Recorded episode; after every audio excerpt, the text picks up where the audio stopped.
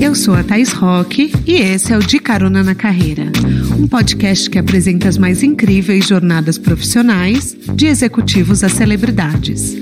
Juntos, nós vamos passear pelos caminhos percorridos por pessoas de sucesso e eu vou te mostrar que o impossível é só uma questão de ponto de vista. Vamos embora? Leonina, baiana empresária e com muito axé. A Marina Morena não vê nesse mundo à toa e hoje ela vai contar pra gente um pouquinho a respeito. Ela nasceu quase dentro dos terreiros de Candomblé, filha de Queca de Oxóssi. Ela tinha como padrinhos Flora e Gilberto Gil, com quem passou muitos anos da sua vida. Quando ela tinha 15 anos, quase sua prima Preta Gil decidiu lançar um CD, ganhou um programa na Band e a chamou para ser sua assistente pessoal. Elas se mudaram para São Paulo e foram morar na casa de Pasmem, Marlene Matos. Mas o programa não deu certo. Decidiu então que voltar para Salvador não era uma opção e começou a pedir emprego para os amigos na cidade. O Marcos Buais, que tem um episódio dele aqui no podcast, deu seu primeiro emprego na Porta da Lotus, balada movimentada da época, e depois ela começou a ser interveniente, ou seja, ela era uma pessoa que fazia a ponte entre artistas e marcas e ganhava uma porcentagem. Hoje ela é conhecida por ser uma das responsáveis pela carreira da Anitta. Ela é sócia da MAP, agência de gestão de carreiras, criação e estratégia. E ela é fundadora da Shop and Share, que é um negócio de aluguel e compra compartilhada de roupas de luxo. Ah, e a Marina também tem um trio elétrico em Salvador. Vamos embora entender como esse sucesso e esse mix aconteceu? Apertem os cintos que a Estrada da Marina já começou.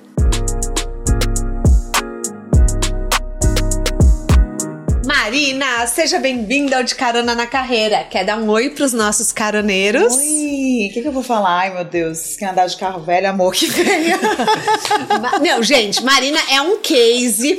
Eu tô muito curiosa, porque assim, Marina se divulga, mas não divulga tanto seu lado profissional. Então não. tem gente que olha as redes sociais suas e acha que você é uma influencer bom vivan viajando pelo mundo. Que não deixa de ser também, tá, gente? Não, não deixa de ser, mas Marina, assim, você rala. Uma das coisas Muito. que o Theo, que trabalha com você, ah. falou para mim, o Theo da MAP, beijo, Theo Mirô. Ele falou: a Marina rala. Ah. Não é verdade, José? Uma vez a gente estava jantando em casa, ele falou: Olha, se tem alguém que trabalha nessa MAP, é Marina. Ele falou, porque Marina rala muito. E a gente não consegue ver isso olhando suas redes sociais. Não, até porque eu não frequento nem o escritório, assim. Eu trabalho, uhum. mas eu fico no telefone 24 horas. Então eu tenho, sei lá, três, quatro baterias uhum. que eu vou andando e vou trocando a bateria. Mas o dia a dia, você me perguntar, você vai no escritório? Não, se eu for no escritório uma vez no mês, é muito. Sim. Mas a, as pessoas, a sua equipe reconhece. Reconhece. Amanda, minha trabalha. sócia, cuida de todo, de tudo e de todo mundo que está dentro do escritório. E, e ela não me cobra estar no escritório, assim Ótimo. como também não cobro ela estar fora do escritório em eventos, etc e tal. E, e a gente trabalha assim. Bom, eu pesquisei, assim, tudo que eu encontrei sobre você. Fui uma stalker, uma detetive, tá? Ai, então, assim, sei, sei de tudo, sei até assim, desde o dermatologista que você já foi Nossa, lá nos Estados sim. Unidos. Eu tô, assim, escolada de Marina, tô pronta pra prova. E eu descobri que você começou a sua carreira como uma. Vamos traduzir assim, como uma convencedora de é, pessoas. De pessoas você era dada a função a você de conseguir jobs impossíveis. Impossíveis. É. Basicamente, Basicamente. Isso. Conta pra gente um pouquinho assim, como foi esse começo da sua carreira?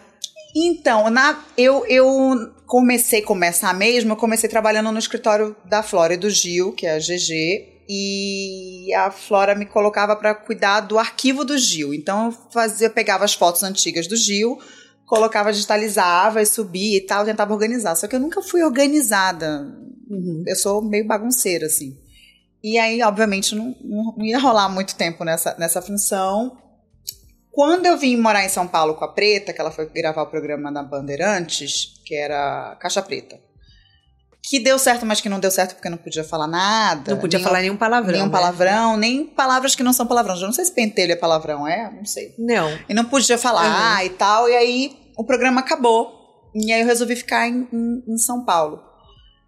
E aí as pessoas já me ligavam muito para pedir telefones de outras pessoas. Ah, você tem um telefone do não sei o quê, tem um telefone disso, tão franciclana. E eu sempre passando telefone, passando telefone, passando telefone. Quando eu não tinha o telefone, eu ia atrás do telefone para poder passar para a pessoa. Eu falei, gente, virou já uma, uma mini profissão, essa aqui mais da telefônica. E aí. Mal sabia você. É, aí uma vez é, eu pedi para fazer um trabalho com o Luiz Lara, que era de uma agência da Liu Lara. E eu falei, Luiz, me dá, pede pro pessoal do CRTV orçar artistas comigo, porque já que eu passo o telefone de todos eles, eu posso eu tentar fazer a negociação. Aí ele falou assim: ai, tá bom, então eu vou pedir pra uma pessoa te ligar. Aí me ligaram o pessoal da RTV e falou assim: ah, então tem um comercial aqui pra Regina Casé. É, acho que era da Skin Refrigerante. Mas a gente não tem muita verba, a gente tem uma verba super pequena.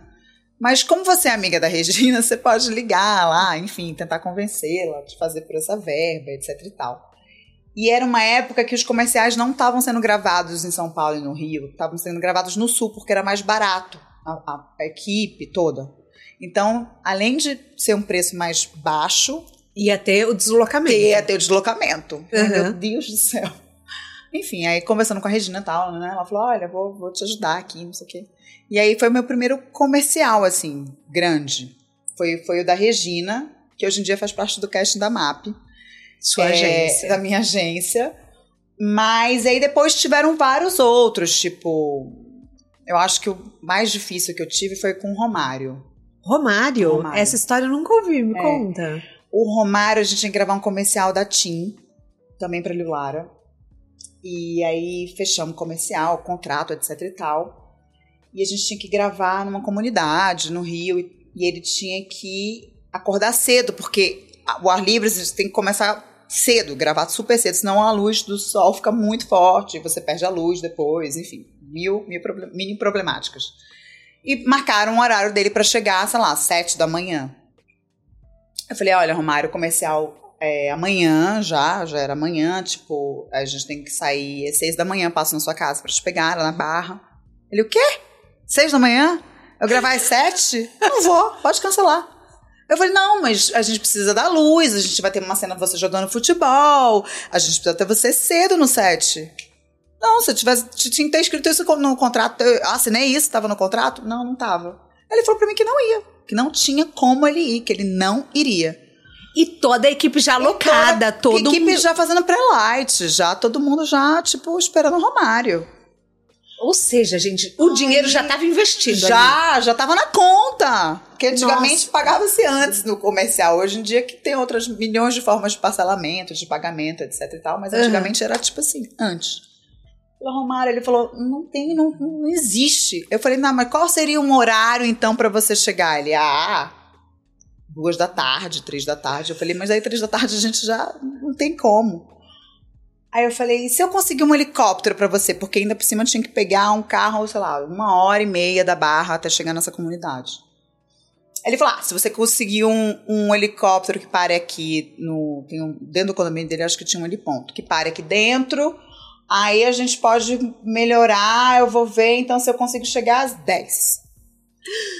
Aí eu falei, então tá, então vamos fechar às 10. Ele, tá, tá bom, então consegue o helicóptero. E aí, para convencer o cliente a gastar o dinheiro que não estava previsto. Do helicóptero. Do helicóptero.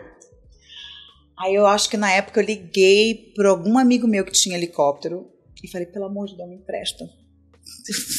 Aí ele me emprestou. Mas você tem que ser caruda. É, aí eu liguei, falei, olha, tá acontecendo isso, isso e isso, não sei o que. Aí me emprestou o helicóptero, aí a gente foi pegar um, um Romário, fomos pra comunidade, gravamos comercial, foi um sucesso graças a Deus. E, e aí foi, foi isso. Acho que foi, ele foi uma das pessoas mais difíceis.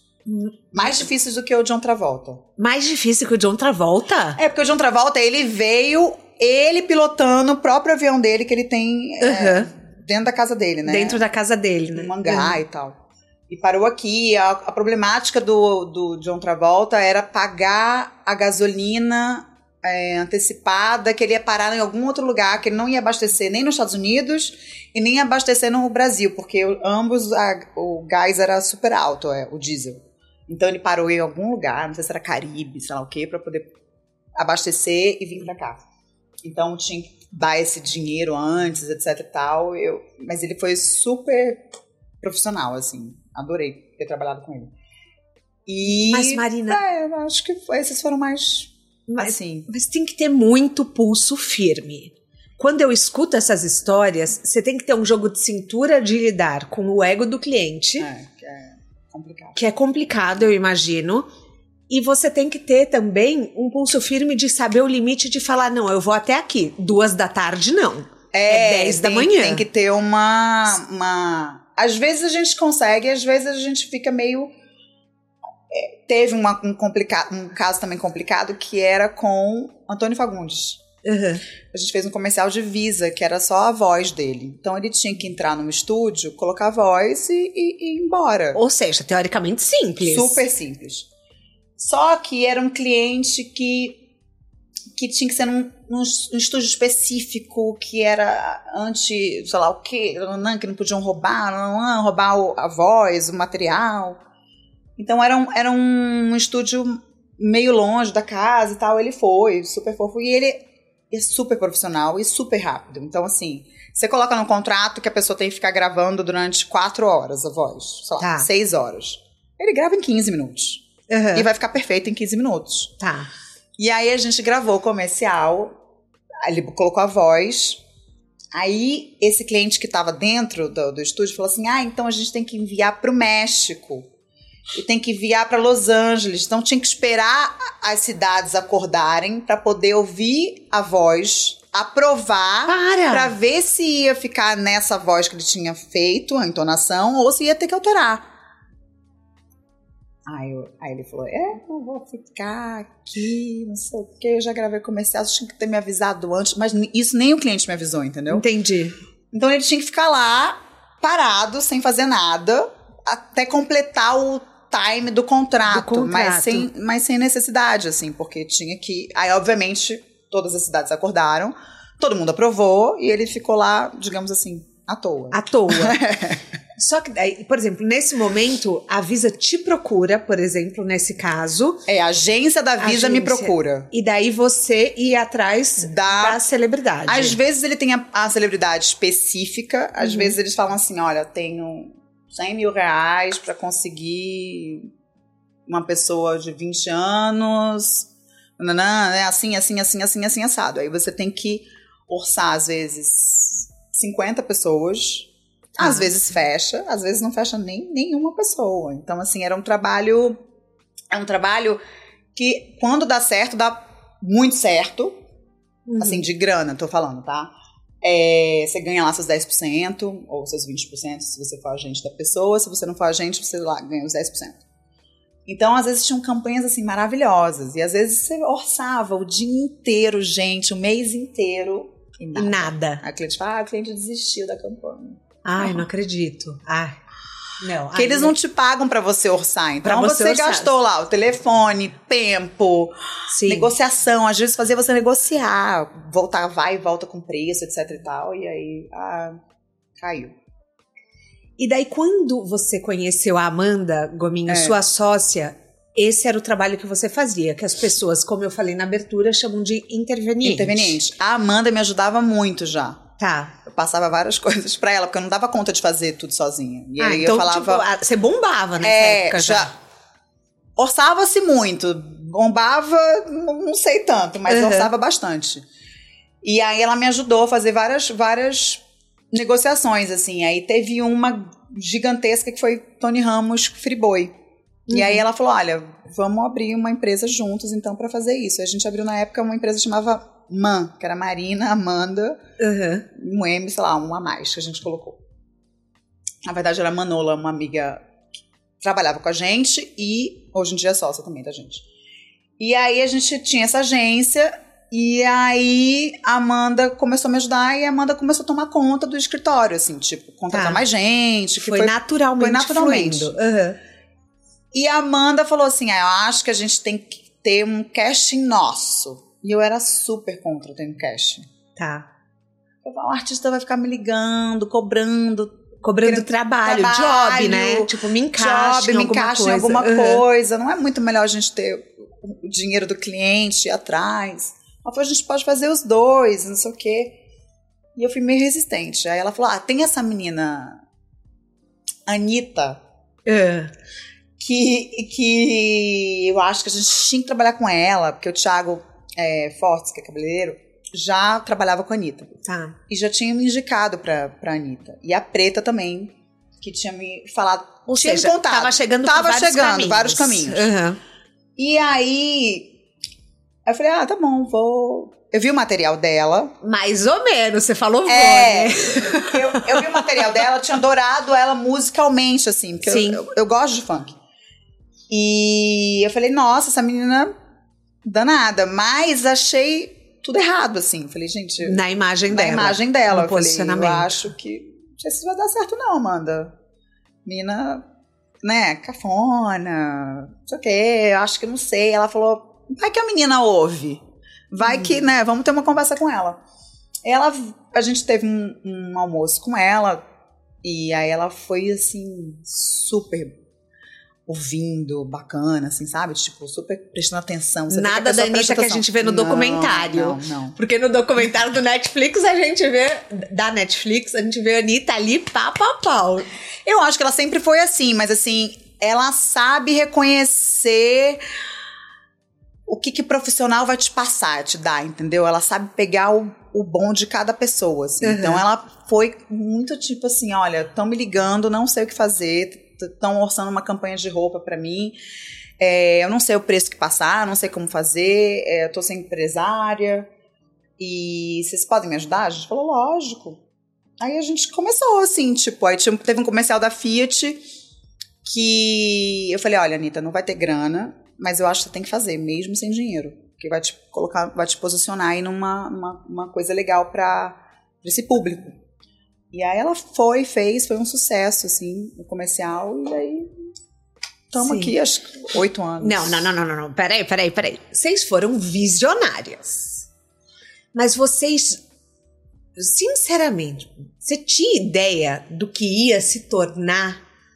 Porque, assim, foi você que levou o Giovanni Bianchi É, para a carreira da Anitta. foi. Então, para quem não acompanha a carreira dela, é, que eu acompanho bastante, foi um grande momento de virada quando ela criou Bang, que foi uma É. música que ele falou para ela criar, É. né?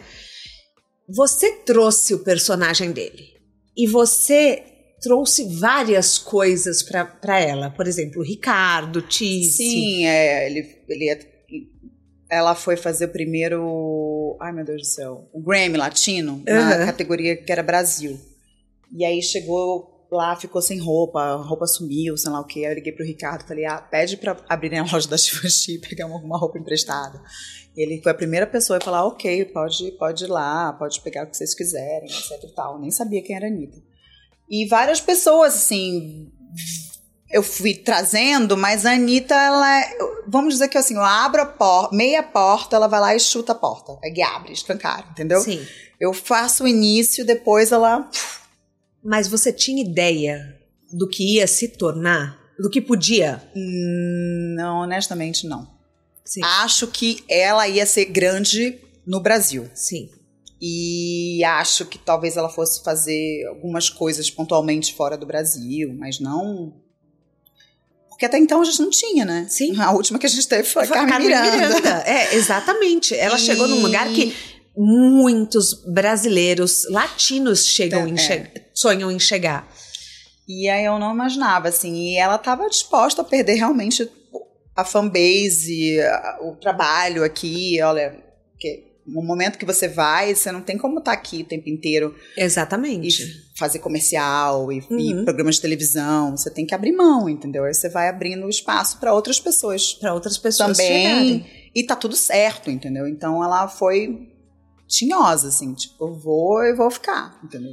Só que daí eu imagino que role uma expectativa, por exemplo, assim. Sob o seu olhar, as pessoas devem ter uma expectativa de agora quem a Marina botar a mão vira ouro. Ah, acontece. Muita gente vem me pedindo é, para trabalhar cantores e, e- mas eu não eu não acho que é assim. Eu acho que a Anitta, igual a Anitta, vem, vem de cada 100, 100 anos. Eu não acho que é uma coisa É, podem ter várias outras meninas mais talentosas, talentosas tanto Sim. quanto, mas eu não acho que essa estrela vai aparecer rapidamente, assim, logo depois. Eu, eu, eu não, não acredito. Posso vir a trabalhar com outras cantoras, tem outras pessoas no, no, no casting, mas eu eu não acho legal quando a pessoa vem com essa expectativa, entendeu? Eu imagino, não, eu imagino, porque eu imagino que a pessoa deva falar, eu quero isso, É, então, então eu vou seguir vou a receita de bolo. E não é uma não receita, é de, uma bolo, receita né? de bolo. É, eu imagino que as Não é. pessoas chegam e falam, faça, faça comigo o que você fez com ela. É, mas não- cada pessoa é uma pessoa, não tem, não tem como. Por mais que eu, que, que eu tente, eu acho que. Não sei. Eu acho complicado, eu acho que não. E- acho que não é assim. E nessa hora, você entrou como quase que uma stylist, também, É, também. como um comercial, É. como uma mentora, PR, tudo. PR. É. Você fez todos esses papéis. Qual, qual era o seu papel ali dentro da MAP nesse momento? A gente nunca teve um job assim, tipo assim, seu contrato você tem que fazer isso. O meu, o meu contrato, teoricamente, é fechar a campanha publicitária para ela, fazer os contratos, fazer tudo. Esse é meu meu dever, né, Tá. teoricamente. Mas nossa, eu e a Anitta, imagina. A gente já dormiu em muito chão, sabe assim? Tipo, é de tudo. De pedir apartamento pra dormir porque não tem a grana pra poder pagar o apartamento, porque tem que fazer o clipe, tem que botar o dinheiro no clipe. De. Tudo sem imaginar, já fiz com ela. Tudo. Pra, pra você não tem tempo ruim, né? Não Eu tem sinto tempo isso. Ruim, não tem tempo ruim. Uma vez num clipe deu tudo errado, um clipe que a gente fez, acho que foi Vai, Vai Malandra. Foi assim. Deu. Na, na produção. Na produção. aham. Amor, não tinha carregador, eu carregava a luz, a câmera, o não sei o que, o não sei o que, chovia. Foi assim um terror o dia.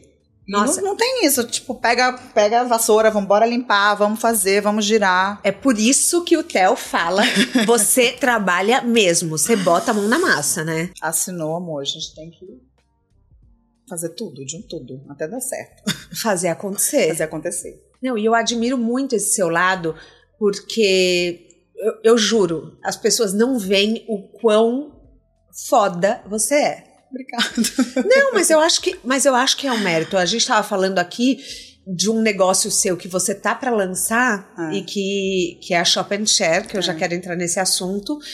E que as pessoas não têm ideia. A Marina, ela é dona do, acho que maior acervo do Brasil. Po- posso falar Não isso? Acho que Será? eu seja o maior, mas o mais diferente, assim. o mais diferente acervo de moda. Então, assim, Marina, vi fotos suas na infância, não via o traço fashionista. Quando você era casada com o Torquato, também não via o traço Não. fashionista. Eu acho que Você, foi ali depois do Torquato um pouco, começou. você se transformou nesse ícone fashion. Eu já lembro que o seu vestido de casamento. Já era, um- Já foi era. polêmico na época. Ih, na época eu briguei com a Julia Petit. Imagina, por causa de roupa. É, então, foi, Porque ela falou do vestido, que o vestido tinha um laço. Tinha um laço uma atrás flor enorme. atrás, Uhum. gigante. Era meio Witternhof, assim, a vibe. Foi o André Lima que fez, eu amei o vestido. Mas aí eu não. Eu detestei ouvir críticas sobre a Uhum. roupa. Que. O que ela falou na época? Ah, que o, a alça era muito grossa, que isso não valorizava o quanto que eu tinha emagrecido, e etc e tal. E que a flor era não sei o quê. Aí eu não tô gostando disso não. Sim, não gostei não. Porque eu amei o vestido. Uhum. Eu amei o vestido. E eu amei que na entrada os convidados cantaram a sua música. né? Cantaram. Eu achei isso tão lindo, eu lembro disso até hoje. E, e aí foi com o Fernando que eu fui aprendendo um pouco mais de, de senso de estética, assim, digamos. Tá. Mas toda vez que o Fernando ia me maquiar, a gente brigava. Você tá brincando? Mesmo amando a maquiagem dele. Nossa. Eu, não, eu, não, eu reclamava de coisas, Uhum. sabe? Eu era meio. Não quero Exigente. brilho. É Uhum. meio, sei lá. Você tinha estética própria. uma estética própria, assim. A gente sempre brigava. E daí você foi construindo essa imagem em cima de a mulher que tem os itens únicos. Além de empresária, É. você tem o seu acervo, que assim, eram peças que ninguém tinha no Brasil e que você tinha. Isso. Eu acho que foi criando muito essa coisa, a expectativa de o que a Marina vai usar. É, é, talvez, eu não sei. Eu, é, eu, sempre fui uma diferente, assim, eu nunca me, eu vou me encaixar assim num, num ninho. Assim, eu sempre é estranha uhum. do ninho. E pro Brasil, que eu acho também que tem uma. uma a moda, eu acho meio careta, assim. Tipo, mais conservadora. Mais conservadora, uhum, entendeu? Concordo. E aí eu sempre aparecia, sei lá, com uma roupa gigante, uma... E aí as pessoas começaram a falar na internet e tal. Mas eu, eu amo moda, gente. Eu sou, assim, apaixonada. E daí, com isso, surgiu uma consciência sua de que existia muito descarte. Muito descarte de roupa, né?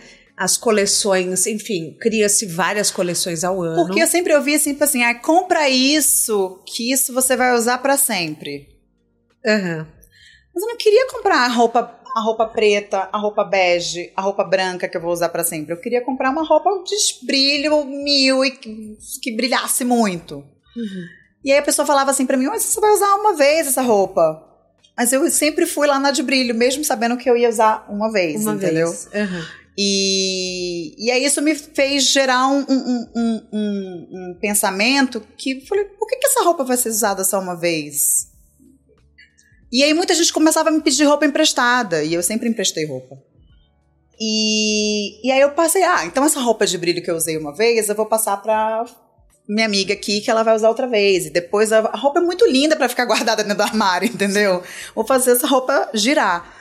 E eu fui emprestando muito, muito, muito, e eu comecei a perder muita roupa. Ai, que dó. Não, gente, e essas roupas são um investimento financeiro altíssimo e às vezes são peças únicas de únicas. desfile. E eu perdi, eu perdi um Salohan, assim, que eu tô até hoje. Até hoje você fala dele. Eu já vi você falando em. Essa é assim, a terceira entrevista que eu vejo você assim, falar. Já perdi várias coisas, mas assim, esse é uma coisa que me, marcou muito. Foi daí que eu falei, ah, não dá mais, chega. Uhum. E aí eu comecei a não querer emprestar mais a roupa para ninguém. Tá. Aí eu, meus amigos me ligavam, o stylist, enfim, ator, atriz, eu, eu falava, não tô mais emprestando, a chave não tá em casa. Porque assim, eu sempre viajei muito, uhum. a chave sempre fica com, com algum funcionário meu e tal. E todo mundo entrava na minha casa, entendeu? E pegava. Nem sempre a pessoa tirava foto da roupa que tá tirando, que tá levando, e aí eu já esquecia com quem que tava a roupa, se a pessoa mandou a foto, não mandou. Então eu deixava o armário aberto, assim, o closet aberto. E aí eu comecei a trancar isso. Uhum. E também achei ruim também ficar trancado, porque assim, gente, aí começou a juntar, acumular, acumular, mas assim, eu sempre tenho assim, um espaço pequeno, então uhum. eu acho que o acúmulo que eu tô dizendo não é porque eu não dou nada, não doava nada. Eu não, sempre sim. doava muita coisa, tirava muita coisa. É, contanto que a funcionária da minha casa, ela trabalha toda de Givenchy. Uhum. Todos os meus Givenchy antigos eu dei pra ela. Ela vai trabalhar de roupa de Hot Valley e tal. E eu dei muita coisa, eu dei sempre muita coisa. Mas foi chegando num ponto que já não tava mais cabendo, nem se eu desse assim metade das minhas coisas, não tava mais cabendo. E o Marcel, que é stylist, falou: Marina, eu tenho um espaço no meu acervo, você não quer colocar suas coisas lá? Uhum. Porque é melhor. Aí coloquei uma, uma, uma, boa parte das minhas coisas com o Marcel. Eu falei, não, não tá certo ainda. Eu vou ter um não acervo. É isso. Não é isso. Tá. Eu vou ter um acervo meu, então onde eu vou colocar todas as minhas peças, e em vez de eu emprestar essas peças, eu vou começar a alugar essas peças. Porque eu também não queria me desfazer. Não queria botar num second hands para vender. Tá. Então era uma maneira de eu ter um controle, da, saber da onde a roupa vai, para onde a roupa veio, quem usou, quem não usou, tem que botar para lavar, voltar, etc e tal. Ah, teve muito isso também. Muita gente que eu emprestava ia e lavava roupa. E a roupa estragava. Estragava. Então eu falava, pelo amor de Deus, pelo eu vou te emprestar essa roupa, Deus. mas não lava. Volta com ela que eu lavo. Tá. Porque aí eu sei qual é o lugar específico que vai lavar é, às vezes, sei lá, tem uma lavanderia aqui em São Paulo que é de um japonês, chama Sarutaya. É. Que ele só aceita dinheiro. Ele não entrega, ele não manda buscar. Tá. Aí você chega lá com a roupa, ele vai olhar. Você vai querer lavar a roupa. Você tá brincando. É, mas ele é incrível. Tipo assim, ele consegue milagre na roupa. Tira a mancha, tira não sei o quê. E demora horrores. Ele fala, ah, volta daqui a dois meses. Mentira! Ou seja, tipo, exigente. Exigente. Uh. Mas tem casos que só ele vai resolver. Então, assim, eu comecei a falar, pelo amor de Deus, não, não põe na lavanderia, porque assim, a lavanderia vai acabar. a roupa. Então várias roupas voltaram estragadas. Nossa. Que sem conserto, sem, sem, sem ter como. Marina! E Você não aí, chorava? eu ficava puta assim uma semana, depois passava. Aí a Anitta também tinha mania de usar um, um, um óleo. Ah, E aí, às vezes, emprestei uma roupa pra ela da Versace, eu acho, que era Milás. Voltou toda coisa de óleo. Eu falei, ai, meu Deus do céu. Nossa, Marina. Não usa mais esse óleo. Não usa. Não, e, e não dá pra você controlar, né? Não tem controle. Por exemplo, eu, eu, eu vou falar, tô com roupa é, emprestada que as marcas emprestam.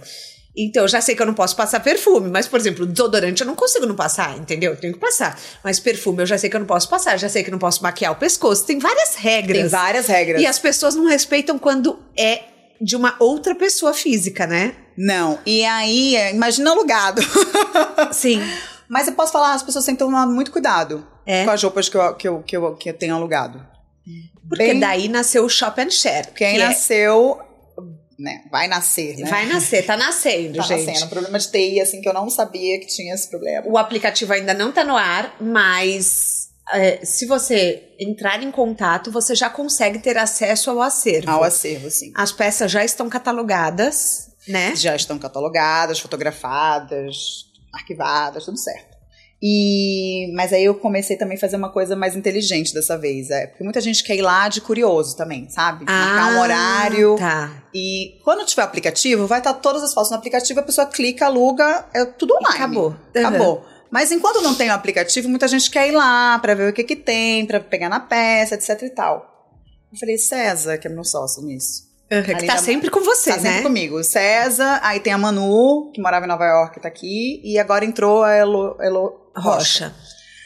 Falei, César, vamos cobrar um preço de visita. A pessoa paga 350 reais, ela Uhum. vai lá. Se ela alugar, a gente abate do preço. Se ela não alugar, fica 350 reais. Porque assim, pelo menos tem a limpeza da pessoa que vai. Claro. Ah, e... Mas tá dando super certo a parte do aluguel. Então, se vocês quiserem alugar alguma coisa... E tem vários tamanhos, eu acho importante Vários tamanhos, que você inclusive reclamou É, aqui. porque eu, eu, vocês sabem como eu sou com essa questão de peso, eu já fiz bariátrica, enfim.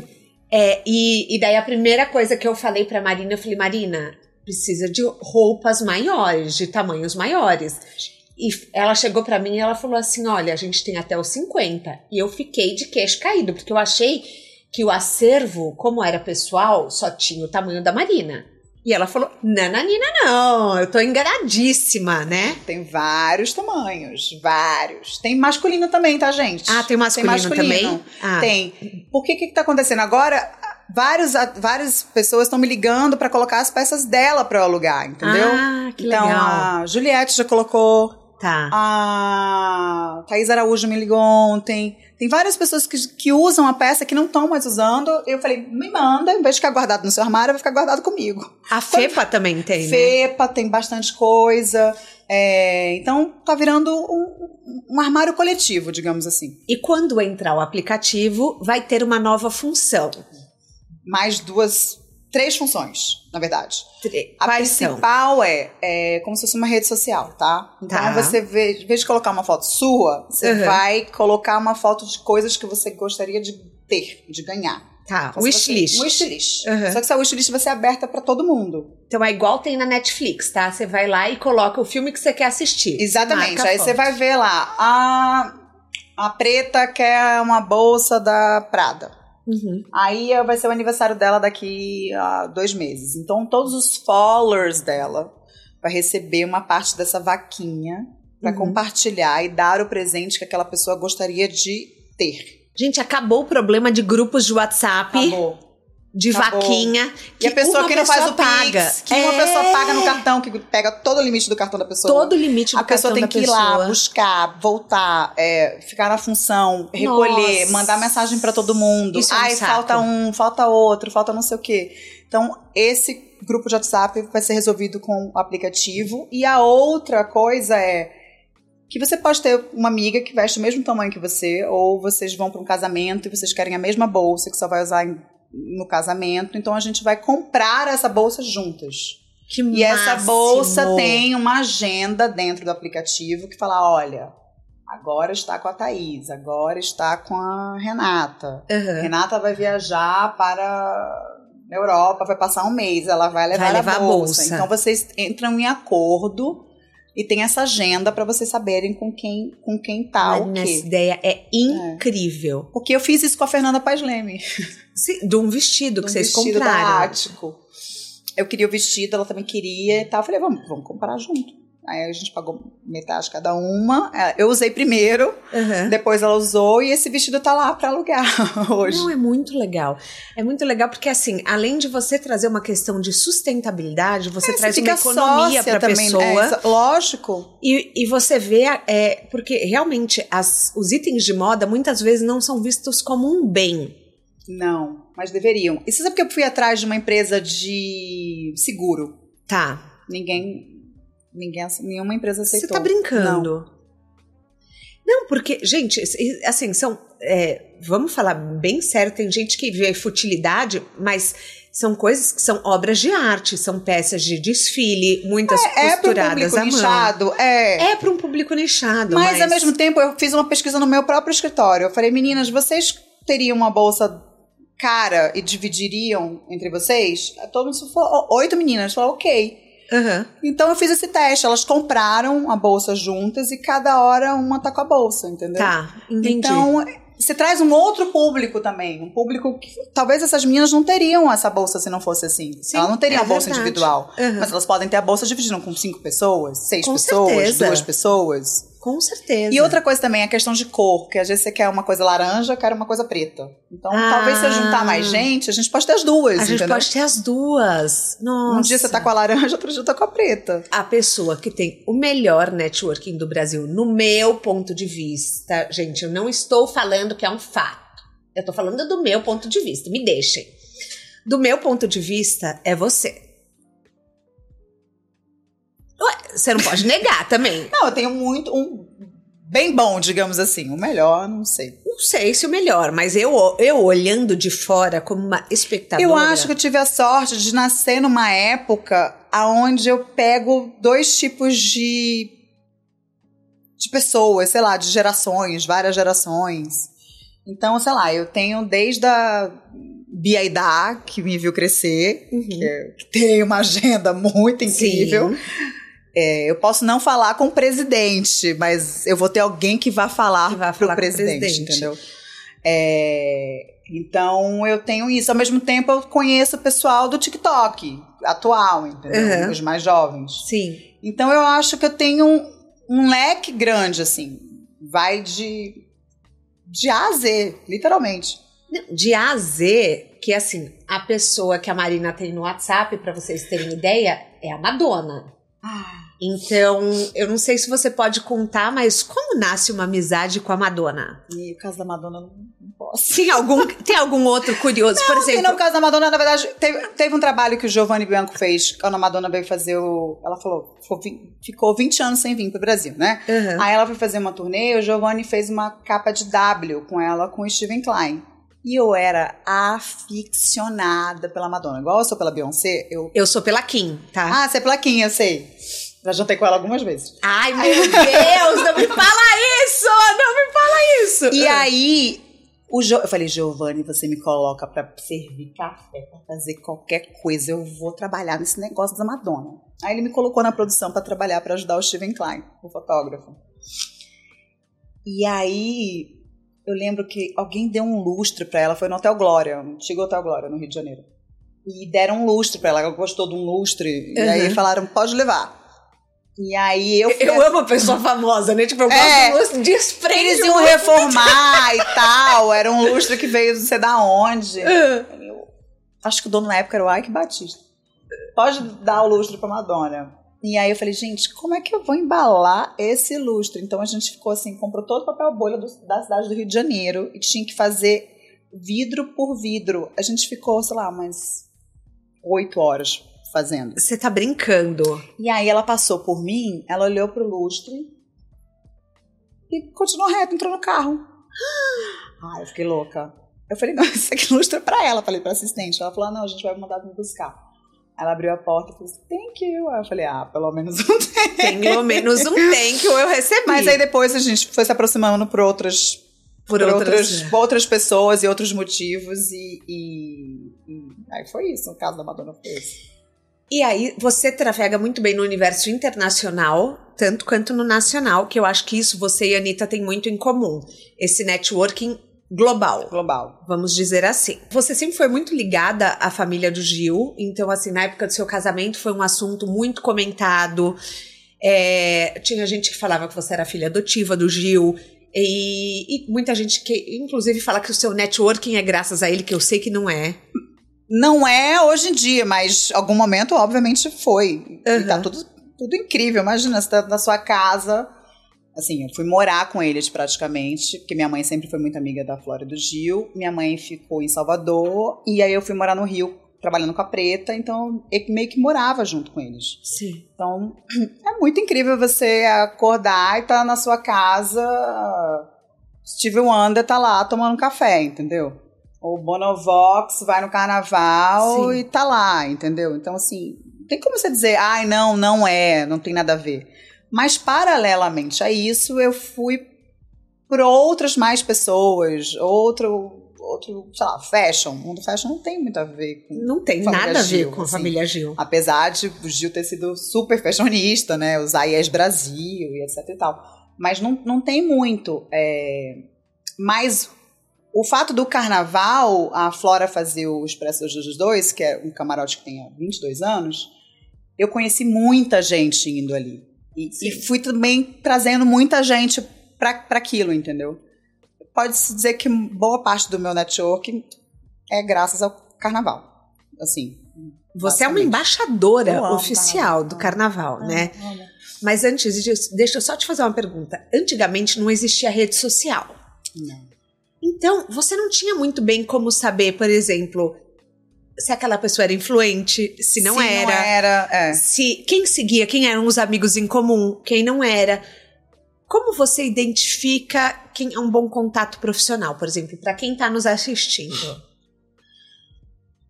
Tem uma coisa que eu tenho morro de preguiça. Tipo assim, ai, fulana, você tem que conhecer ciclana, porque essa pessoa é isso, isso, isso, aquilo, é filho de não sei quem, é filho de não sei quem. Eu fico, ah... Eu, eu, não, eu não tenho mais essa... Eu nunca tive essa vontade. Muita gente virava pra mim e falava assim, nossa, mas você pode ganhar 50 vezes mais do que você ganha. Se você, você conhece tanta gente, você conhece o mundo inteiro, você podia fazer isso, fazer business com isso, com isso, com aquilo, com aquilo outro. Eu falei, mas gente, as minhas relações com as pessoas não são só de para construir uma carreira, só para ganhar dinheiro, só por um interesse.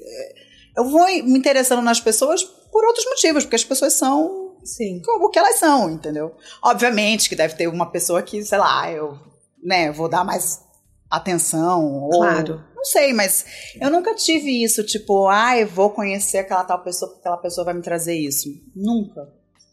E uma característica que é muito difícil de quem está no mercado de trabalho, principalmente o novo empreendedor, é botar o próprio preço, é dizer o próprio valor.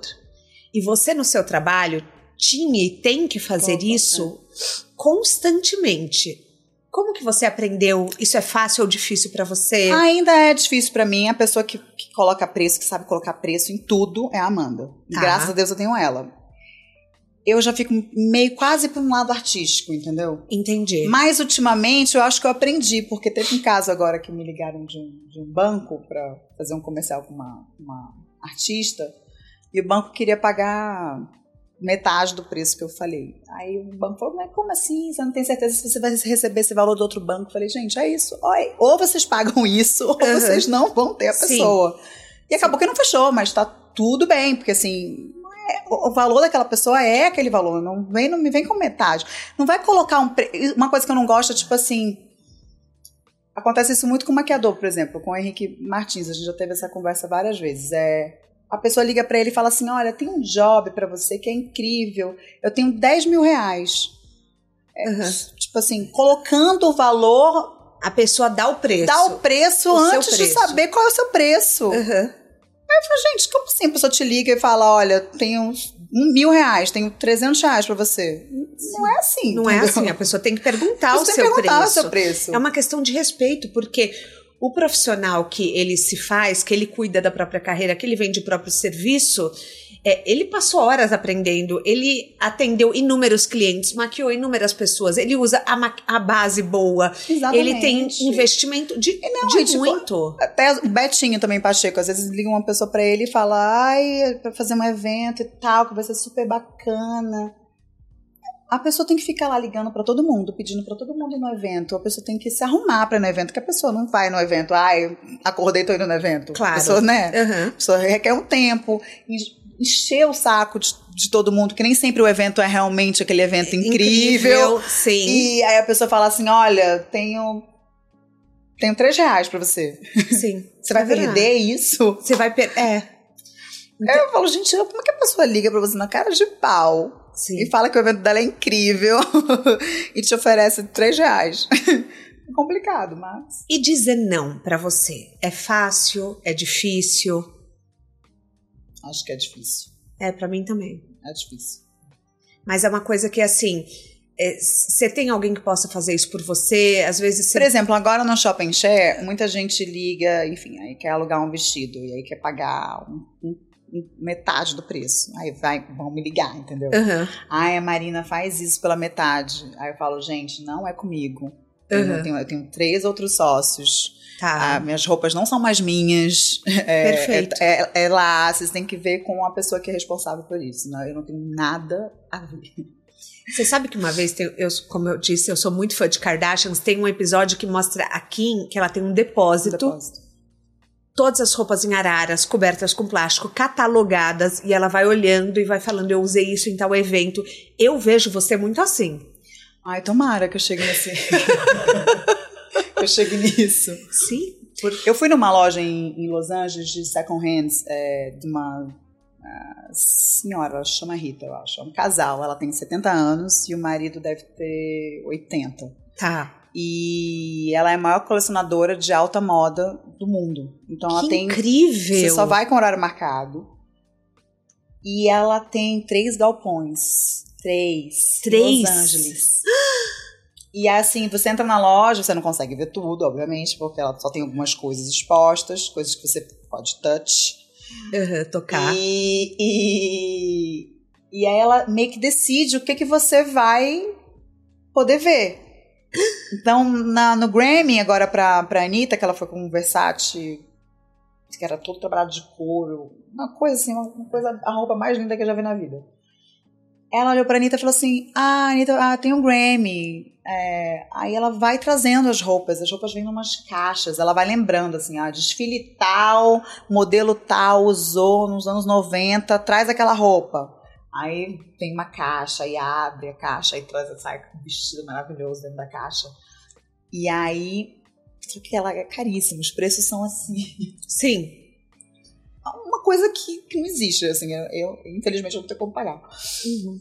Acho que a peça dela mais barata deve ser 60 mil dólares. O aluguel. Não, ela não aluga. Ah, ela tá. só ela, vende. ela só vende. Tá. Mas o que eu achei legal, que ela amou tanto a Anitta, que ela trouxe a roupa pra Anitta Aham. comprar, e ela falou assim: depois que você usar, você vai comprar. A Anitta pagou e tal. Depois que você usar, me manda essa roupa de volta. Daqui a uns seis meses, porque tem um museu querendo comprar essa, esse, esse vestido e a gente divide o valor que, Que eu vou legal. vender. Ela Uhum. ganhou duas vezes o dinheiro. Ela Sim. ganhou uma vez do. Mas, é, Mas achei legal, porque ela Sim. mesma se propõe a. Se porque sabe propõe- que a Anitta não vai usar mais essa roupa. sim, se propõe a, assim, passar pra frente. E eu falei pra Anitta, Anitta, essa roupa especificamente não tem como ter no shopping share, porque é, é muito cara. Tipo assim, não tem como. Quem, quem é que vai alugar uma roupa dessa? Assim, eu ainda não tenho. Tenho gente que tem muita grana que aluga roupa, roupa cara, mas pra aquele nível de roupa, no Brasil, eu acho que não, não tem nem evento pra ir com tal roupa, Sim, entendeu? Pra ir com tal roupa. Falei, essa roupa vamos mandar de volta porque ela, ela pode vender pro museu. É uma peça de museu, realmente. E a gente tava falando que você é embaixadora do carnaval no mundo. Então você é a pessoa que chega pros gringos famosos e fala: você tem que ir pro Brasil, você É. tem que conhecer o carnaval. E eu vou falar uma coisa bem ignorante da minha parte. Eu descobri através de você que ter um próprio trio elétrico é muito caro. E, e eu fiquei chocada com E essa informação. muito trabalho. Porque a Marina, gente, ela tem o próprio trio elétrico, que é, é gratuito, É. né? Ela faz pensando nas pessoas, na curtição, em trazer artistas internacionais, Juntar com os nacionais. juntar com os nacionais, né? E, e assim, e é pra, pra pipoca, né? Pra pipoca. E eu fiquei surpresa, porque eu, assim, é, não é um universo que eu domino, de saber que é algo que você até se questiona se quer continuar fazendo, É, eu né? não sei se eu vou fazer ano que vem. Sim, eu imagino. Porque é, dá muito trabalho e você tem que colocar. Não é só o trabalho. Se o patrocinador não, não coloca o dinheiro de última hora, quem tem que colocar o dinheiro é você. Sim. Então você fica com um rombo, assim, você fica. O primeiro trio elétrico que eu fui fazer, eu tive que pegar dinheiro emprestado com, com um amigo. Eu falei, você me empresta aqui é, 500 mil reais? Imagina, você pegar 500 mil reais Sim. E eu peguei esse dinheiro e graças a Deus deu certo. Não ganhei um real, mas assim, não gastei. Uhum. Foi ali, assim, certinho. E fiquei super feliz de fazer. O segundo também, adorei fazer. é, O último deu mu- muito trabalho também, porque foi pós-pandemia. Então o Carnaval de Salvador estava sobrecarregado, com muito trio elétrico na rua. E aí eu fiquei meio chateada com a prefeitura, porque assim, você gasta lá um milhão para colocar o trio elétrico na rua. Aí você tem um trio elétrico na sua frente e um trio elétrico atrás, que é normal. Sim. Só que como tem, teve muito trio elétrico, então um trio elétrico ficou empurrando o outro. Ah, E aí o som começa a misturar. Ai, aí você desce para falar com, com o fiscal. Aí o fiscal libera, dá, dá um espaço para você. Aí vem a polícia querendo prender o motorista do caminhão. Acontece coisas assim que se eu contar, ninguém, ninguém acredita. que a gente não tem ideia tem desses ideia, bastidores. Não tem ideia, assim, é um estresse, assim, eu, eu perdi cabelo, assim, horrores. Graças a Deus eu tenho muito cabelo. Aham. Mas é muito estressante. É, assim, eu tô falando que eu não vou fazer isso agora, tá? Uhum. Mas aí quando vai chegando a época, vai me dando Você um vai te dando paniquito. Aham. E aí todo mundo começa a me ligar, e aí, vou que dia? Aí eu não sei. E você, durante anos, teve patrocinadores nacionais e no último ano você trouxe a Dolce Gabbana, que foi uma ação muito inovadora. Inclusive, vocês a, a, a- fazia parte da ação patrocinar mergulhadores para limpar a praia. Vocês Olha, retiraram você sabe 300 tudo. quilos. eu falo que eu sou uma stalker. Vocês retiraram 300 quilos de lixo, De do, lixo do mar. mar. Então, assim, é, você não só criou um- uma É marca junção, desejo, né? De trazer, assim, você criar um espaço onde as pessoas queriam estar. É, Dolce Gabbana patrocinando um trio. Você também fez uma ação social, Sim, né? sim. É, eu, eu queria ter feito mais coisas, mas é que realmente não, não, não deu pra fazer. Mas eu tô muito feliz com o que, com o que foi feito. Então a gente só recolheu os 300 quilos, que é Uhum. bastante coisa, Sim. mas se eu tivesse mais dias, estaria recolhendo até agora, sabe assim? Não, com certeza. É, porque a prefeitura ela limpa muito a praia, ela limpa muito areia, limpa muito a rua, lava a rua muito. Vamos falar, ai, xixi, cheiro de xixi na rua. Não fica, porque assim, é, eles limpam assim. A cidade fica um brinco no dia seguinte. Passa, passa e limpa tudo. Mas a questão da areia, o mar vem e puxa o lixo. Então, assim, quando eles vão limpar, eles limpam só a areia, não, não tá limpando o mar, entendeu? Aham. Então a gente conversou com a Dolce, isso eles amaram. E aí a gente colocou os mergulhadores para poder retirar o lixo. E o seu objetivo ao trazer a Dolce era internacionalizar o carnaval? Tinha uma estratégia por trás ou não tinha? Tinha, sabe quando você viaja e você vê esses pop-ups assim de beach club, por exemplo? Sei. E aí eu falei, ah, o carnaval dá pra fazer isso. Eu fiquei pensando, eu falei, gente, trio elétrico, assim, carnaval é uma coisa super importante, uma coisa que tem lá duas mil- milhões de pessoas na rua, em Salvador. É, você tem hoje em dia. O que me incomoda muito nos patrocinadores, basicamente, é aquela. Eu vou falar com você aqui em São Paulo. Eles te mandam, porque o seu trio elétrico é em Salvador, eles te mandam para regional. Aí o dinheiro do regional não é o mesmo que Do o dinheiro dinheiro de do São Paulo. São Paulo. E, e aí fica muito uma coisa ninchada. Mas eu falo, mas o carnaval é uma coisa que é. que passa no mundo inteiro. Tem, tem influenciadores do mundo inteiro. Claro. artistas do mundo inteiro Uhum. filmando, botando. Hoje já tem internet, Sim. não é mais na- regional. Aham. E, e também não é mais nacional. Sim. E aí eu falei com a Dolce, falei com a Patrícia Romano na época. E a, no mesmo dia, assim, tipo, passou uma semana, ela me ligou e falou: olha, amaram o projeto.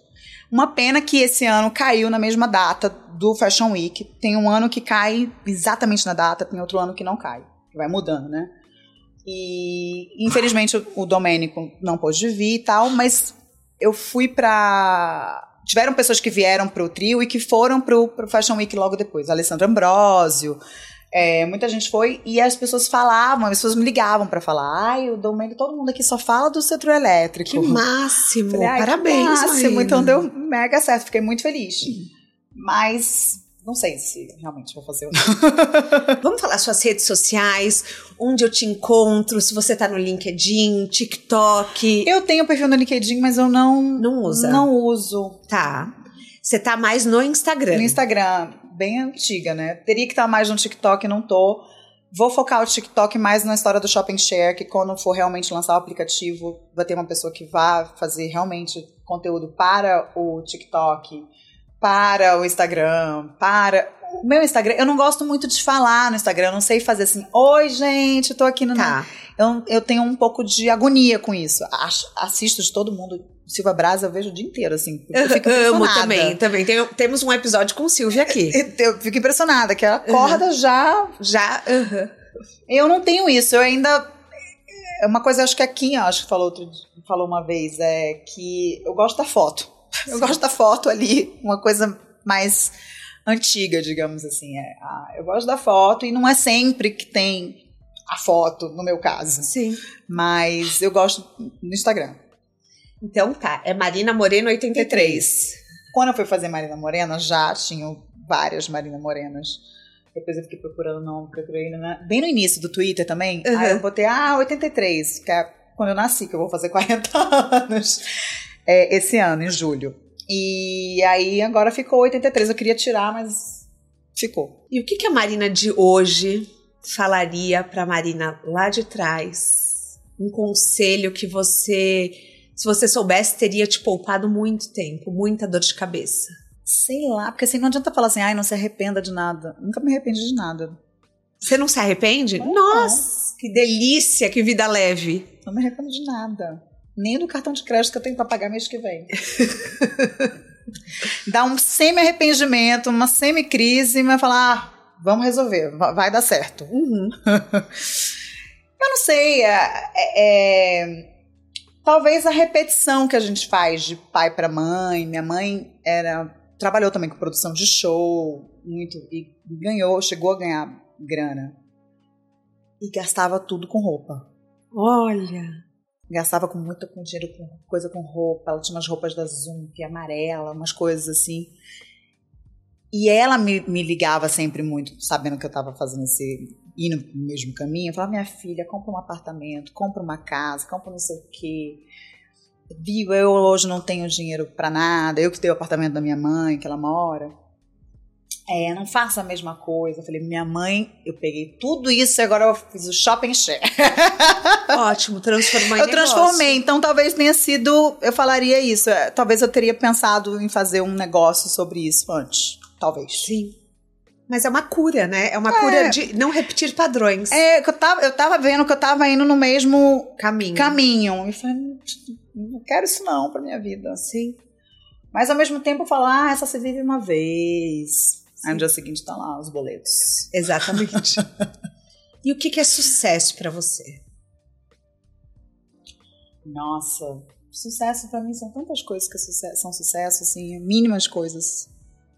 Às vezes eu fico olhando uma pessoa, sei lá, minha funcionária que saiu da Bahia para vir trabalhar em São Paulo, e tiver, teve tantas dificuldades. Hoje em dia ela tem vários empregos, ela administra várias outras pessoas que trabalham em outras casas. Eu acho aquilo lá, aquilo é um sucesso, ela é Sim, feliz. Então, com assim, certeza. é- é- aquilo lá já é um sucesso. Ver da onde a pessoa veio, ver onde a pessoa foi parar. É, tudo eu acho que é sucesso, basicamente. Assim, eu não- muita gente vira para mim e fala: "Ai, você poderia, você poderia fazer isso, ganhar não sei quantas mil vezes". Eu falo: "Gente, eu já tô ótima, tá tudo certo. Não se preocupa com o seu, pra mim tá ótimo". Sim. Eu não tenho essa essa vontade, assim, sabe? Essa Sim. essa necessidade de a gente tem um quadro aqui que chama pneu furado, Tá. que é o seguinte: toda estrada tem seu erro. Só que esse erro, esse pneu furado, às vezes ensina mais que um MBA. Então é um erro que na verdade você fala graças a Deus que aconteceu. Algum erro na sua carreira que no final foi muito bom. Ah, teve um erro que eu posso até falar. Um, um erro assim é, é. Com o Tony Ramos. A gente fez um erro num, num, num contrato de, de, de, trabalho que a gente teve. Assim, foi uma decisão meio errada. Mas no final de contas, ainda bem que não deu certo o contrato, porque veio uma bomba de, de, de um cliente que se a gente tivesse feito, Uhum. se eu tivesse feito o que eu achava que era certo na época, a gente estava ferrado. Entendi. Sabe assim, problemas de justiça, ia dar uma, ia dar uma imagem, ia dar uma cagada, assim. Então, assim, às vezes Às vezes é. tem contratos que são realmente- livramento. É, que são livramento. São livramento. Muito Vários. Às vezes fala, caraca, não fechou. Caramba, ganhar uma grana boa disso. Tipo, queria muito fazer, colocar fulano tal comercial. Aí passa, sei lá, um ano, aí a empresa, dinheiro de lavagem, de não sei o quê. Eu falei, ih, ó, graças a Deus que não bom. Graças a Deus que que não não rolou. fechou. Mas assim, um erro específico, assim, eu não sei, eu acho que a gente tá sempre aprendendo com erro, né? É. Então não tem, tem muito. É como eu te falei, eu não me arrependo. Então não tem uma coisa que eu falar. Na sua mala de viagem, um livro, um filme ou um documentário, um TED Talk, coisas que você acha que te ajudaram na vida. Não precisa ser sobre Ah, na carreira. vida? É, não precisa ser sobre carreira. Mas assim, coisas que você absorveu, que você consumiu e gostou muito. Eu amo assistir documentários. Então, Qual? Tudo que você imaginar.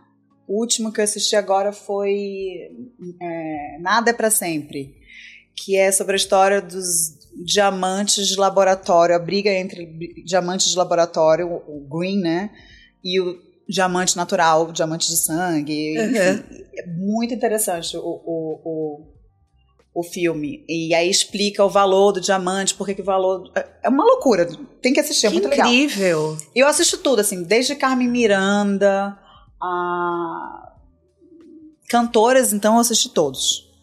Donna Summer, Whitney Houston, ah, de fotografia, Sebastião Salgado, eu, eu amo. É, livro, eu também estou lendo o livro da Carmen. Ah, é? Vai ter um porquê. Tá, vamos ver. Vamos, vamos aguardar esse spoiler. É, mas acho que isso. Agora, assim. Que eu me inspiro muito nas pessoas, assim, na, no- na vida das pessoas. Então, não tem um, um livro, assim, de sorte ou uma, uma bíblia ou alguma coisa. Não, não, não tenho. Mas eu gosto muito, me interesso muito por gente. Então, eu vou vendo podcast. Então, eu tô assistindo vários agora. Ah, que legal. Assisti até um ontem que a Bia e Dá foi num da Vivi. Eu Da assisti. Vivi, que você fez o primeiro Eu fiz dela, o primeiro né? Eu assisti. dela. É, tudo que o Nizam posta, vai, eu Uhum. sempre assisto. Eu conheço Legal. desde que eu nasci, literalmente. Acho ele assim um gênio. Admiro assim muito. É muito inteligente as coisas que ele fala. Eu fico assim, ah, por que eu não estudei? Gente, se eu tivesse estudado tanto, eu ia ficar assim, inteligente igual a ele. Admiro muito. Então eu não tenho uma, um- uma coisa específica. Entendi. Muito legal. Mas ao mesmo tempo, se você me falar assim, olha, tem uma rezadeira ali, não sei aonde. ah, eu vou. Eu vou. Eu já fui numa mulher que lia o futuro através do pé. Não, essa eu nunca fui, não. Juro, juro pra você. Então, assim, eu tô, eu tô em todas, Marina. Eu tô em todas Pode também. contar comigo, porque você Eu descobre fui na alguém... uma, uma vez eu fui numa de borra de café, que eu É. não tomo café de jeito nenhum, eu não gosto do gosto. É. A mulher falou: minha senhora, pra eu poder ler, eu- você vai ter que beber o café. Eu falei, ai, não pode jogar o café assim. Aí eu fui beber E não o pode café. pôr açúcar, Não né? pode pôr não açúcar. pode pôr açúcar. Gente, uma informação muito importante. Quando você Importante. vai ler a borra, você não pode pôr não açúcar. pode. E aí eu tive que beber o café, menina. Fiquei assim, ó, duas horas pra beber o café, café já frio. Aí ela leu, não sei o que, adorei. Depois eu fiquei toda elétrica do café. Completamente louca. Mas enfim, aí vou em tudo. Eu também sou dessas. Eu acredito. Tudo. Eu acredito. Depois eu te indicar. Você já foi no Maurício? Não. Um quilo no copo d'água? Que me passa o contato. Aqui na Bela Sintra. Me passa o contato depois. Sensacional. Fala 30 minutos e vê tudo num copo d'água. Não. Incrível. Saindo daqui eu já quero esse contato. Eu vou te passar E ele me falou, ele falou, tô vendo aqui, te juro, gente, não é mentira. Ele falou assim, toda essa coisa que você gasta com, com você gasta muito dinheiro com roupa, não sei o que, tô vendo esse dinheiro, você vai ganhar muito dinheiro com tudo isso. Você vai fazer alguma coisa de internet, de aluguel, não sei o que que é, Marina, mas você vai, vai dar certo esse negócio aí que você tá querendo. Eu fiquei assim, ó, ah... Ele falou, você vai voltar aqui pra me contar. Vou voltar. Vai voltar. Eu vou marcar, depois eu conto. Vou indicar uma pra você também. Tá bom. Muito obrigada. Obrigada a você. A gente chegar ao fim da nossa carona. E assim, eu queria muito, eu insisti muito pra te entrevistar, você sabe. Fui atrás, abordei em festa, porque eu sou dessas, gente. Pra trazer um conteúdo maravilhoso pra vocês, eu faço isso. E Marina, porque eu admiro muito a sua carreira. Ai, obrigada. Eu, obrigada mesmo. assim, eu acompanho você vê, eu pesquiso, É, eu vou Você sabe atrás. de tudo mesmo, coisas que ninguém nem sabe. Então, mas é, para mim é muito importante entender a trajetória. Eu acho que eu entendo a minha carreira entendendo a dos outros. Eu acho que também tem muito isso. Assim, eu gosto de trazer uma tradução. Pra, o lema do podcast é que o impossível é uma questão de ponto de vista. Totalmente. E, e eu acho que assim, a, a sua carreira é muito símbolo disso. Você começou, você criou a sua própria carreira, você se reinventa a cada momento, você não tem medo de botar a mão na massa, você vai, carrega a luz, embala a É. lustre. Então, assim, eu acho que é, você tem muito mérito de ter con- conquistado tudo que você conquistou. Parabéns. Obrigada. Muito feliz. O De Carona na Carreira tem a consultoria de conteúdo do Álvaro Leme, a supervisão do José Newton Fonseca, a sonoplastia e edição do Felipe Dantas e a identidade visual do João Maganin. Todas as dicas que a gente abordou até aqui estão no descritivo na plataforma que você nos escuta. Bora lá no Instagram falar mais sobre o episódio de hoje. A gente volta na próxima semana com mais um De Carona na Carreira. Um beijo grande.